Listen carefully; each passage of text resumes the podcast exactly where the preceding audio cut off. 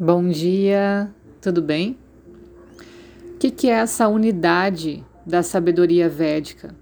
Tem um sloka que diz assim: Das vacas de cores diferentes, o leite é de uma só cor. O sábio considera a sabedoria como leite, mas suas formas como as vacas. O que eles querem dizer? Que Assim é também o conhecimento ensinado por todos os Vedas. É como o leite branco. Ele vai ser sempre igual em qualquer vaca.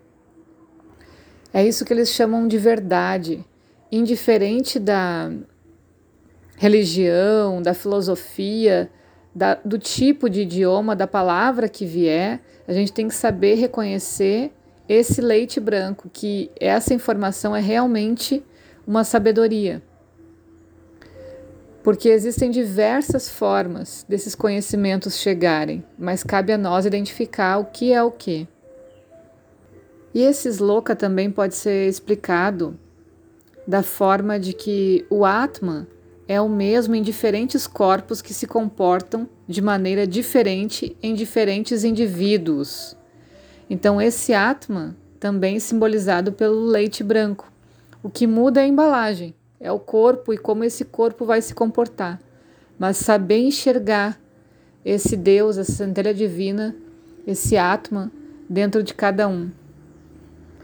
E aí, em todos os seres há apenas um Atman, que só pode ser conhecido por manas exaltado pelo estudo, reflexão e contemplação. É preciso aprender a enxergar esse divino e esse exercício, essa lapidação através dos estudos, ajuda a melhorar a nossa visão. O sábio extrai a sabedoria dos Vedas após cuidadosa investigação. Ou seja, é preciso o exercício da razão, do questionamento, do embate, né? Tipo, a minha ideia, a tua ideia, essa troca é importante isso que faz o exercício da filosofia também, para que a gente possa se desconstruir, para que a gente não abrace a primeira verdade que a gente ouvir e saia arrastando ela pelo resto da vida. A sabedoria, ela vai acontecer sempre através de uma lapidação. Então, o que eu aprendi hoje, eu preciso confrontar ele com o mundo, com outras pessoas, para entender qual é o produto que sai desse confronto. Isso, essa, esse suquinho é o que vai ser a sabedoria. Para isso, a meditação é muito importante.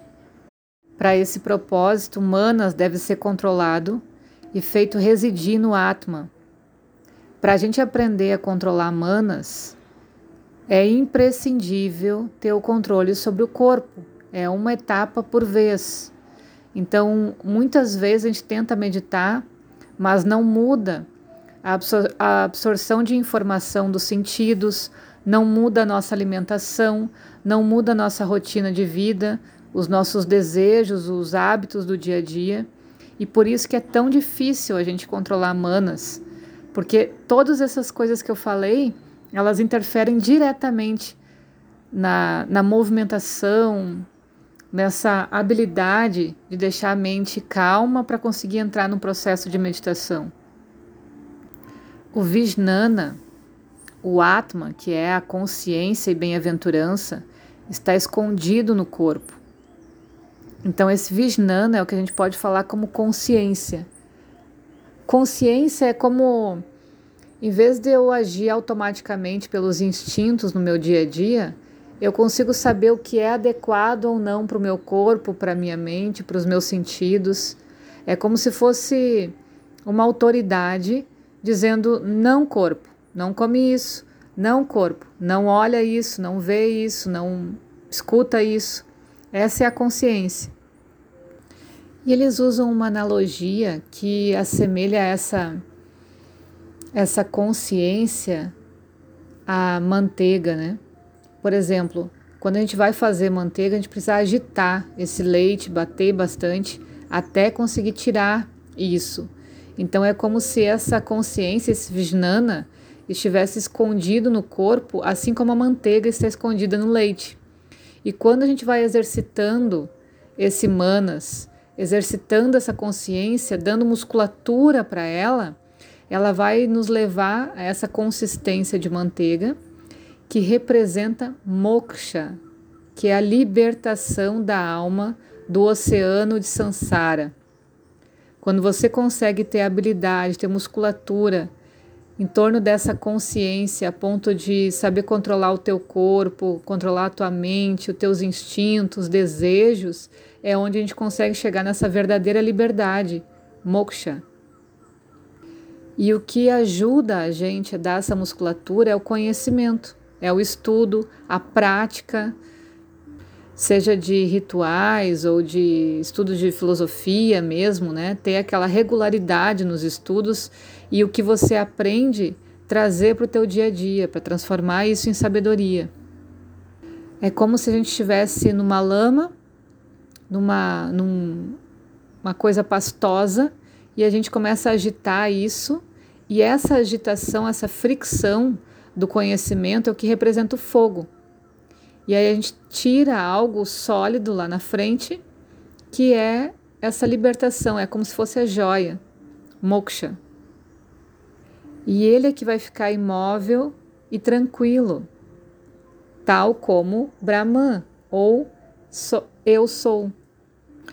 Numa Bhagavad Gita, tem o Krishna falando para Arjuna né, sobre o fogo. O domínio da sabedoria reduz Arjuna todas as ações às cinzas. Ou seja, a gente não precisa mais agir. Essa sabedoria nos leva ao estado do que o tal fala como o ou a ação sem ação, né? Isso aqui representa, esse domínio da sabedoria representa o fogo, o estudo, entender, praticar.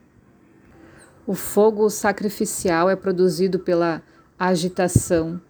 Então, se colocar à disposição, se colocar uh, em resiliência para ser lapidado, é o que a gente faz com o corpo, né? Através da prática.